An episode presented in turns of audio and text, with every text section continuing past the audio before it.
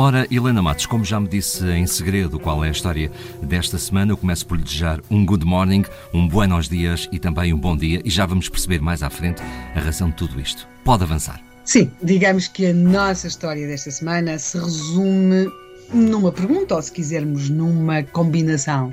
Bit por la manhã?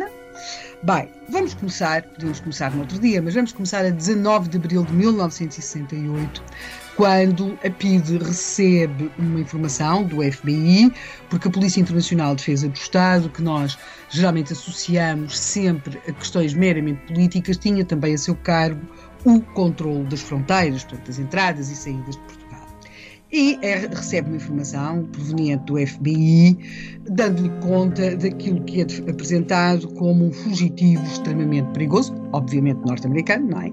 Essa informação foi recebida a 19 de abril de 1968 uh, eh, e é dito que, está, que o FBI procura localizar um homem branco uh, estatura média, cabelo castanho, provavelmente com corte muito curto ou rapado, um homem que se apresentaria como marinheiro, que tem uma espécie de uma, uma protuberância na orelha esquerda, um homem que não fala muito, uh, que deve estar armado, extremamente perigoso, cujo apelido será Galt, e o FBI comunica que, e agora estou a citar, não temos razões para acreditar que Galt foi para Portugal, queremos, contudo, cobrir todas as possibilidades, agradecemos qualquer indicação da sua presença em Portugal. O documento foi classificado como secreto. Este homem de que estamos a falar é o homem que assassinou Martin Luther King. Note-se que esta informação é recebida aqui pela PID e por outras polícias do mundo a 19 de abril de 1968. Uh, Martin Luther King estava hospedado num hotel em Memphis, foi, uh, levou um tiro às 6 horas e 1 minuto do dia 4 de abril de 1968, enquanto estava numa varanda do hotel em que estava alojado. Essa bala não o mata imediatamente, ele ainda vai sobreviver mais ou menos uma hora.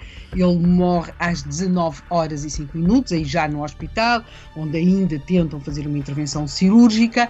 Note-se que foi alvejado às 6 da tarde. O homem que o alvejou não foi preso, ele fugiu.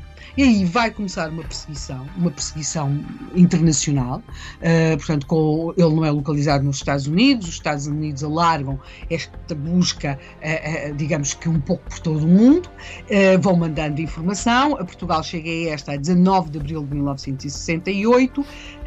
nesta informação que o FBI mandou para Portugal e para as outras polícias do mundo a 19 de abril de 1968, há aqui duas afirmações que o tempo veio a provar que estavam erradas. Uma é não, te, não temos uh, razões para acreditar que Galt foi para Portugal. Ou seja, nós temos aqui duas afirmações. Uma é dizer que ele não temos razões para acreditar que ele foi para Portugal e outra que ele se chama Galt. Na verdade, ele não se chamava Galt e, na verdade, ele veio para Portugal. Isso é uma perda de tempo em termos de investigação.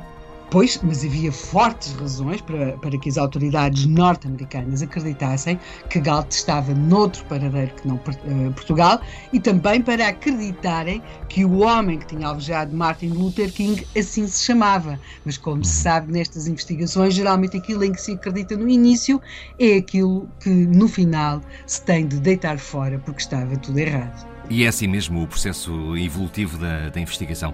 Amanhã há mais.